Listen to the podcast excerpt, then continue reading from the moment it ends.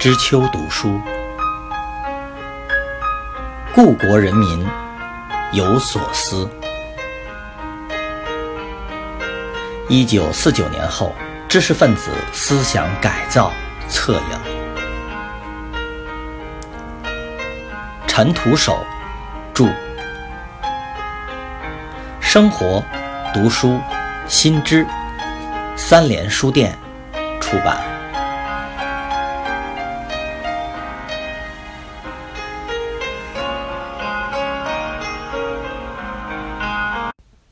陈元校长入党前后波澜。一，北京师范大学校长陈元，一九五八年底正式申请入党时，已是七十八岁的高龄老人了。他是否入党的问题，涉及五十年代中共对高级知识分子政策的冷热演变，让北京市委、市委大学部以及所在的北师大的党员负责人几年之间。困扰不已。入党之后，一经公布，变成了当时轰动知识界的一桩大新闻。按北师大党委一九五九年一月九日入党的内部材料确定的口径，陈元误杂一生的简历被这样谨慎的描述：陈是清末秀才，曾任北洋军阀国会议员、教育部次长。参加过曹锟会选，以后即专门从事教育和学术研究工作。一九二九年起任辅仁大学校长二十余年。在当时粗糙简单化的政治教育环境之中，一般党员和群众对北洋国会议员、政府高官和参与贿选这样所谓历史污点会有高度敏感，因此北师大党委力求在这方面有所解释和缓冲。巧妙地过滤掉政治上的先天性疑点。陈任国会议员期间，主要是在京师图书馆阅读《四库全书》，著有《四库传人录》《四库书名录》等，估计不会有更多的政治活动。这种淡化和含糊是有组织效果的。从现有党内的文件来看。支部大会以及北师大组织部门对陈元的诸多北洋问题都很少触及，往往一言而带过，而且始终把陈的前半生基调定为不关心政治，只热爱学术。这种有意识的保护性评价，在当年与陈元同辈的高级知识分子当中实属难得。有不少名教授在此类历史问题上都不获宽恕和见谅，备受各种挫折和为难。对于陈元在抗战期间的表现，北师大党委也做了画龙点睛式的肯定。抗日期间，陈闭门读书，不问政治，著书立说，很少与人往来，拒绝担任大东亚文化同盟会长及其他任何职务。未发现他与日伪、汪伪和帝国主义在政治上有何联系。鉴于1959年1月师范大学校长陈元入党的材料，中共军队入北平的前夕，朱家骅、胡适等曾三次安排陈元上飞机离京，但陈元执意留下。他自己陈述的理由是。对国民党无好感，而自己二十多年不问政治，不会有危险。在随后几年针对知识分子的思想改造运动当中，陈元表露了当时刘京的心态。我是抱着怀疑的心理要看一看的，到底什么原因，共产党能打败国民党的几百万军队呢？这一定有个道理。一位京城的著名校长，著作等身的老学人，能有这样初步的思想倾向性，无疑让中共的高层有所欣然和期盼。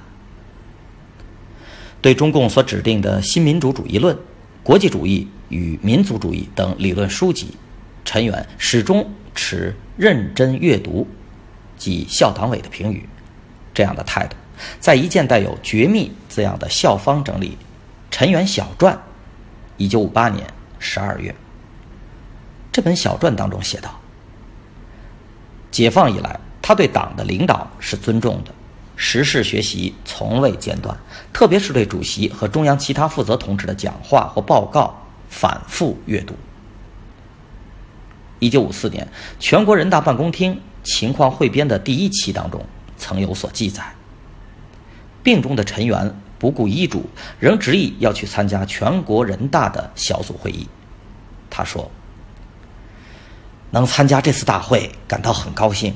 好久没看到毛主席了，一定要积蓄精力，参加有毛主席出席的会。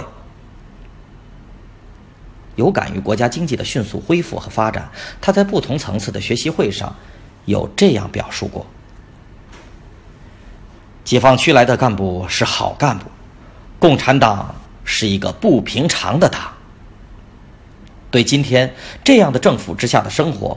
还有什么理由对政治灰心、对政治不闻不问呢？他有一句名言，常常为统战部门的工作报告所引用：“，过去几十年自己太无知了，恨自己接触党太晚了。”一九五三年至一九五六年，陈元在学校大小会上时常发言，大都是号召师生积极参加党的运动，努力配合政府各项任务。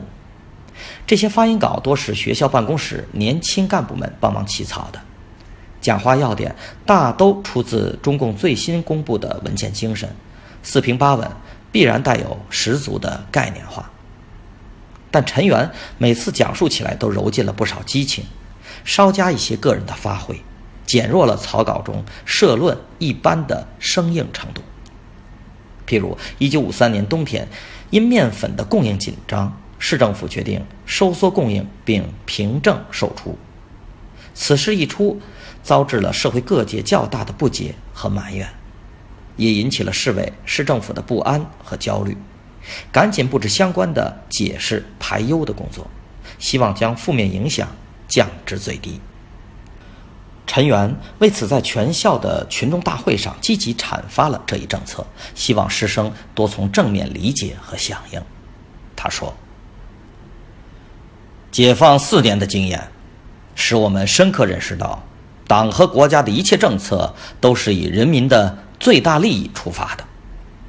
大家应该信赖政府，从大处着眼，从长远利益的全局出发。”来考虑问题，不要只看到小的利益嘛，要把好的执行，保证国家工业化的建设任务。鉴于一九五三年十一月六日市高校党委、各校教授对面粉计划供应的反应，这些言语确实充满政治上的刚性特点，没有老学者所推崇的柔美滋润的文字长处。说到学者的嘴上，多少有些纠结拗口。从当年会议记录的原稿来看，那几年陈元应约念了不少这样强烈政治化的稿件，通过个人影响和名气来配合政府的诸多事务工作，以高度热情的语言姿态来化解一些学界的矛盾和困惑。其中肯定有真切的投入，也会有不自主的盲从和苦涩。